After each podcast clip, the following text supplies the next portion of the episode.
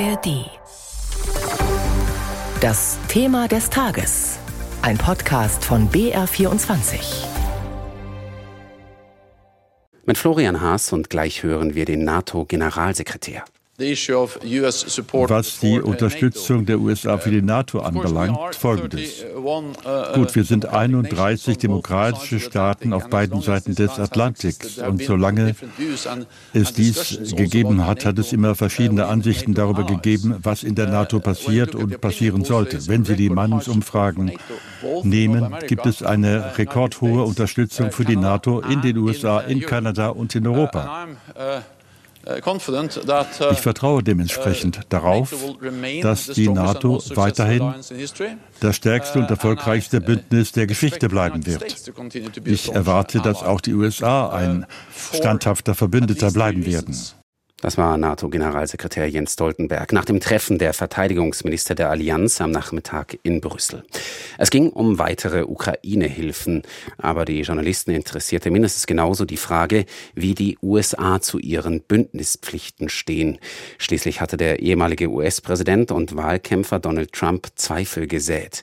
Noch ist er nicht wiedergewählt, er ist noch nicht mal Spitzenkandidat der Republikaner, aber Europa diskutiert bereits darüber, was aus der NATO-Sicherheitspolitik wird, sollten die USA ihr Engagement zurückfahren. Der Ruf nach europäischen Atomwaffen ist laut geworden.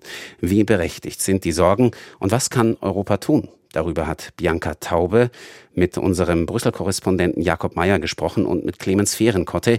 Er ist außen- und sicherheitspolitischer Experte des Bayerischen Rundfunks. Clemens, das Unbehagen vor einer zweiten Trump-Präsidentschaft ist groß, aber ist es wirklich Trump, der die Europäer zum Handeln zwingt? Immerhin ist ja jetzt schon die amerikanische Ukraine-Hilfe ins Stocken geraten und das unter einem demokratischen Präsidenten Biden.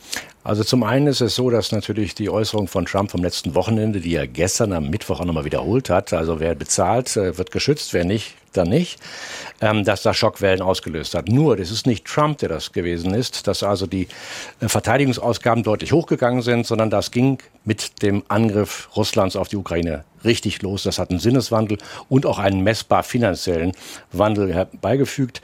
Das Zweite ist, was die Ukraine-Hilfe angeht, da kann US-Präsident Biden gar nichts machen. Das Geld hat der Kongress. Eine Kammer, der US-Senat, hat es nach langen Mühen in dieser Woche mehrheitlich beschlossen. Dafür braucht man mehr als 60 von 100 Stimmen. Jetzt kommt es ins Repräsentantenhaus und da sieht es gar nicht gut aus. Deswegen er ist gegenwärtig als US-Präsident Biden komplett gebunden und kann nur sagen, bitte verabschieden Sie dieses Paket. Dann gleich die Frage nach Brüssel, nachdem die Signale aus Washington nicht so neu sind. Schon seit der Jahrtausendwende arbeitet Europa ja deshalb an einer gemeinsamen Sicherheits- und Verteidigungspolitik. Und trotzdem ist es nicht in der Lage, der Ukraine die dringend benötigte Munition zu liefern. Was ist da denn schiefgelaufen? Ja, da ist auch ein altes Problem wieder zutage getreten. Die NATO hat ja momentan an zwei Fronten zu kämpfen. Der politischen Front, das hat Clemens gerade gesagt, in den USA, die Ukraine-Hilfe stockt und dann die tatsächliche Front auf dem Schlachtfeld in der Ukraine, wo es nicht vorangeht und wo unter anderem auch die EU äh, bzw. die NATO ihrem Versprechen nicht nachkommt. Und das liegt einfach an dem alten Problem, dass innerhalb der EU und auch innerhalb der NATO die Verteidigungspolitik natürlich nationale Angelegenheit ist und bleibt. Und das bedeutet auch die Rüstungsproduktion. Da macht äh, jedes Land im Grunde das, was es für richtig hält und pampert natürlich auch die nationale Rüstungsindustrie. Das ist einfach auch ein wichtiges Geschäft. Und dabei kommt es dazu, dass zum Beispiel in den USA es einen Panzertyp gibt, während in der NATO und in der EU es 17 verschiedene gibt, die dann eben auch gewartet werden müssen, entwickelt werden müssen. Und davon äh, verabschieden sich eben die NATO-Partner erst äh, schrittweise. Immerhin, man lobt sich jetzt dafür, dass mehr als früher, mehr NATO-Partner als früher über dieses 2-Prozent-Ziel kommen, also dass man äh, mindestens 2 Prozent des Bruttoinlandsprodukts für Verteidigung ausgibt, eben auch als Reaktion auf den äh, Ukraine-Krieg, auf den russischen Angriffskrieg dort. Inzwischen sind es 18 NATO-Alliierte, die da soweit sind. Und man lobt sich dafür, dass man allein in diesem Jahr 380 Milliarden US-Dollar für Verteidigung ausgibt. Also es tut sich was, aber eben noch zu wenig, um dieses Versprechen gegenüber der Ukraine einzulösen. Ja, könnte man sagen, die Planung ist einfach ein bisschen schief gelaufen vorher. Die ist ein bisschen schief gelaufen, man hat den Mund zu voll genommen. Dann haken wir mal die Vergangenheit ab und fragen, was kann Europa jetzt akut in dieser Situation tun? Clemens hier bei mir im Studio. Eine europäische Sicherheitspolitik unabhängig von den USA, also ohne den USA, was müsste da als erstes geschehen? Also ohne sicherlich nicht. Bloß die Europäer müssen, vor allem die europäischen NATO-Partner, viel, viel mehr zusammenarbeiten. Jakob hat eben gesagt, über 300 Milliarden werden ausgegeben. Bloß sie werden nicht sinnvoll ausgegeben, sie werden nicht zusammen abgesprochen und sie werden noch nicht koordiniert. Und was äh, seit dieser Zeitenwende von Bundeskanzler Olaf Scholz unmittelbar nach dem Angriffskrieg-Erklärung passiert ist, ist größtenteils, Scholz hat sich auf die USA verlassen. Er hat alle Entscheidungen jeweils immer auch Waffenlieferungen davon abhängig gemacht. Er hat gesagt, wir brauchen einen engen Schulterschluss. Er hat allen anderen Europäern, wenn man das, ich drehe mich mal gerade im Studio mit dem Rücken zu dir zu, zugedreht, hat gesagt, nein, wir reden also nicht intensiv mit Paris vor allen Dingen darüber, mit dem französischen Staatspräsidenten Macron. Jetzt vor wenigen Tagen ist erst dieses sogenannte Weimarer Dreieck wieder ins Leben gerufen mhm. worden, also Polen, Frankreich und Deutschland. Das lag seit vielen Jahren brach. Die Europäer, europäischen Verbündeten der NATO haben nur das Ziel, und können sie es jetzt nur haben, viel mehr zusammenarbeiten, eine Allianz zu machen und vor allem einen Plan. Sie müssen mal festlegen, was und wie Sie die Ukraine unterstützen wollen, wie lang, was für eine Russlandpolitik Sie haben wollen und letztendlich dann auch, wie Sie auch in einer NATO überleben, in denen die Europäer dann den größeren Pfeiler stellen müssen als die Amerikaner. Ja, und jetzt wird über europäische Atomwaffen diskutiert. Wie ordnest du da die Diskussion ein? Das ist eine voreilige Diskussion. Deswegen ist natürlich verständlich, klar, alle reagieren zurzeit auf eine Wahlkampfäußerung oder eine doppelte, ich habe gesagt, am Samstag und am Mittwoch jetzt, äh, eines äh, Präsidentschaftskandidaten, der es noch nicht ist, mit der Projektion, dass gegebenenfalls kommen könnte der steht gegenwärtig nicht zur Debatte. Natürlich stellt man sich darauf ein und sagt, was passiert jetzt, wenn? Dann schaut man auf die beiden europäischen nuklearen NATO-Mächte, Frankreich, Großbritannien. Von Frankreich gab es seit längerer Zeit schon eine Offerte, die bisschen stiefmütterlich von Berlin, aber auch von anderen be betrachtet worden ist. Das ist etwas, was eine langfristige Planung und vor allen Dingen auch eine strategische Planung voraussetzt.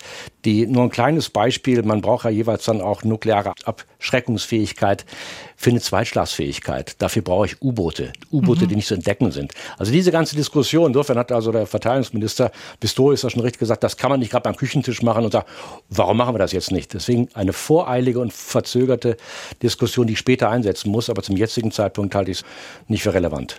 Jakob, in Brüssel siehst du das äh, aus deiner Perspektive auch so? Voreilige das, Diskussion? Das sehe ich so. Das ist ja eine Diskussion, die aufgrund einer Äußerung von Donald Trump angestoßen wurde, die der gar nicht gemacht hat. Also er hat sich nicht auf Atomwaffen bezogen. Es ist eine Äußerung, die aufgrund eines Vorstoßes der SPD-Spitzenkandidatin für die Europawahl Katharina Barley kommt. Und da haben im Grunde viele äh, Verteidigungsexperten gesagt, die Diskussion kommt zur Unzeit. Noch wirkt der amerikanische Atomschutzschirm und äh, dann schauen wir mal. Es ist tatsächlich so komplex, in Europa, also in der EU, gibt es nur Frankreich, in der NATO Frankreich, Großbritannien. Wie soll das wirken? Soll das äh, auf alle 31 ausgedehnt werden? Wer hat die Kontrolle über diese Atomwaffen? Also das ist wirklich komplex und kompliziert und lässt sich nicht schnell lösen. Einschätzungen in unserem Thema waren das von unserem Brüssel-Korrespondenten Jakob Mayer und von Clemens Fehrenkotte, dem außen- und sicherheitspolitischen Experten des BR.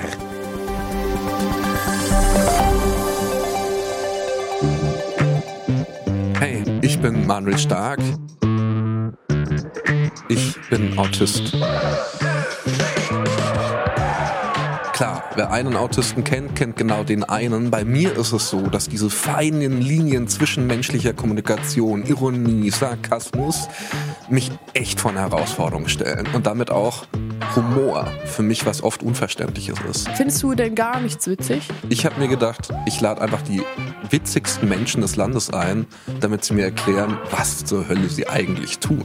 Wenn man die Gags weglässt, dann sind das echt traurige Geschichten. Willkommen bei Nicht Witzig, einem Podcast der Rosenau und des Südwestrundfunks.